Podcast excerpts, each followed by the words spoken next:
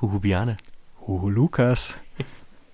Ah, da freue da freu ich mich doch schon wieder, deine wunderbare, liebliche Stimme zu hören. Ja, ich weiß auch nicht. Also, äh, wer es noch nicht verstanden hat, weil wir zum Glück wenigstens eine Eule auf unserem Logo abgebildet haben, auf unserem Podcast-Logo. Das Huhu ist natürlich, auch wenn wir das nicht Eulen gleich sagen, äh, eine Anspielung auf eine Eule, Mensch. Ich hoffe, dass das in der dritten Folge, die das jetzt ja schon ist, irgendwie schon klar geworden ist. Ja, ich hoffe das ähm, auch. Sonst. Nichtsdestotrotz. Aber Bjane, ich habe ich hab da noch, jetzt hast die letzten zwei Mal hast du mir eine Frage gestellt. Und jetzt frage ich dich einfach mal, was war denn dein Lieblingsgetränk als Kind?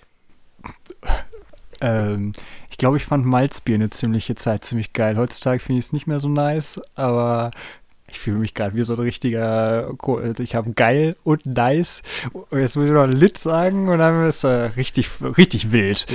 Ja, du meinst nicht, dass das ein bisschen cringe ist, was, wir, was du da erzählst? Ja, ja. Boomer sind wir ja nicht mehr, aber. Nee, ich, ich, ich fühle mich aber irgendwie auch so, so ein bisschen lost. So irgendwie, ja. irgendwie gehöre ich halt nicht zu der Generation, die jetzt so kommt aber irgendwie gehöre ich halt auch nicht in die Generation von unseren Eltern quasi. Ja, also entweder ich unterbreche dich jetzt sofort und bitte dich, die Geschichte zu lesen, oder äh, alle Kinder haben eh schon abgeschaltet, dann können wir auch drei Jahre weitermachen. Deshalb. Nein, ist okay. Du hast ja ich frage mich echt, wie geht's denn bei der Adventsbande heute weiter? Am 10. Ja. Dezember. Das verrate ich dir doch sehr gerne, Björn. Ja, dann leg mal äh, los. Genau. Ich bin ganz gespannt.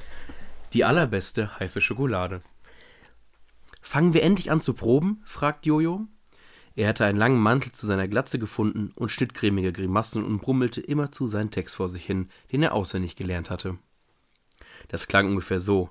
Nein, ihr lieben Leute, nein, mein Wirtshaus ist rappelvoll. Nicht zu machen, aus Basta, wie geht's nochmal weiter? Ah ja, die Tür soll ich zuschlagen. Mark trug stolz einen Josefshut auf dem Kopf. Eine braune Hose hatte er auch gefunden und Franzi hatte sie ihm auf die richtige Länge abgeschnitten. Ich sollte mich als Maria immer neben ihn stellen, und dann legte er den Arm um mich herum und sagte, Ach, meine liebe Verlobte. Und dann wollte er mir einen Kuss auf den Mund geben, und als ich mich weigerte, sagte er, das machen Verlobte so. Dabei hatten wir noch gar nicht angefangen zu proben.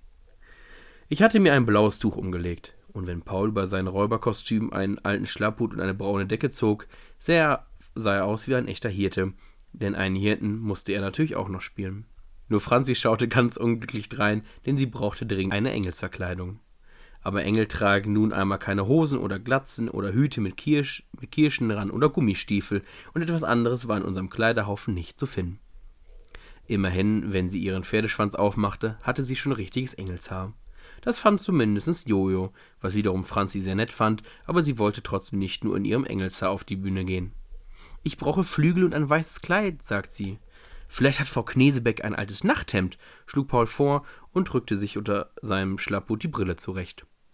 Nein, nein, Frau Knesebeck können wir nicht fragen, meinte Franzi. Sie ist so nett und lässt uns hier proben, da wollen wir sie nicht auch noch nerven. Da klopfte es vorsichtig an die Tür des Schuppens.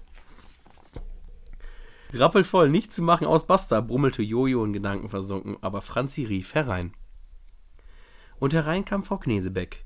Vor sich, vor sich her trug sie ein Tablett mit dampfenden Tassen und dick beschmierten Butterbroten. Darf ich reinkommen? fragte sie und deutete auf das Schild, das Mark gemalt hatte, auf dem groß und breit kein Eintritt stand. Wir nickten alle eifrig und Mark wurde rot. Immerhin war es ja Frau Knesebecks Schuppen. Ich dachte mir, eine Adventsbanne, die wichtige geheime Weihnachtstheaterproben macht, hat wahrscheinlich großen Hunger und braucht Butterbrote oder eine heiße Schokolade, sagte Frau Knesebeck und wackel, wackelte mit ihrem weißen Kopf. Wie recht sie hatte. Als sie in uns hineinfühlten, merkten wir, dass wir alle sehr dringend Butterbrote brauchten.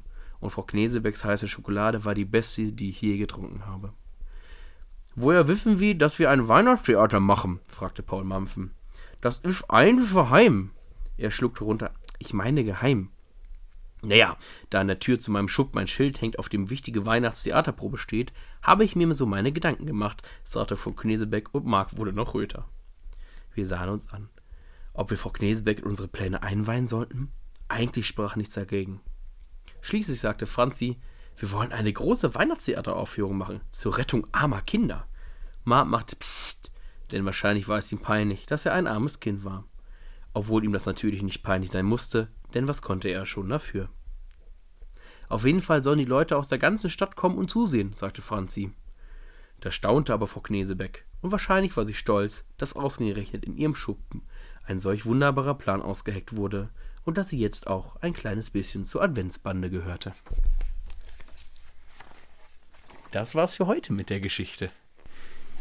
Ja, und wer wissen will, wie es weitergeht, muss auch morgen wieder einschalten, würde ich mal sagen. Genau so ist das, Björn. Von daher würde ich sagen, gut Fahrt und bis bald. Bis bald. Ich bin ganz ehrlich, am Auto müssen wir noch arbeiten.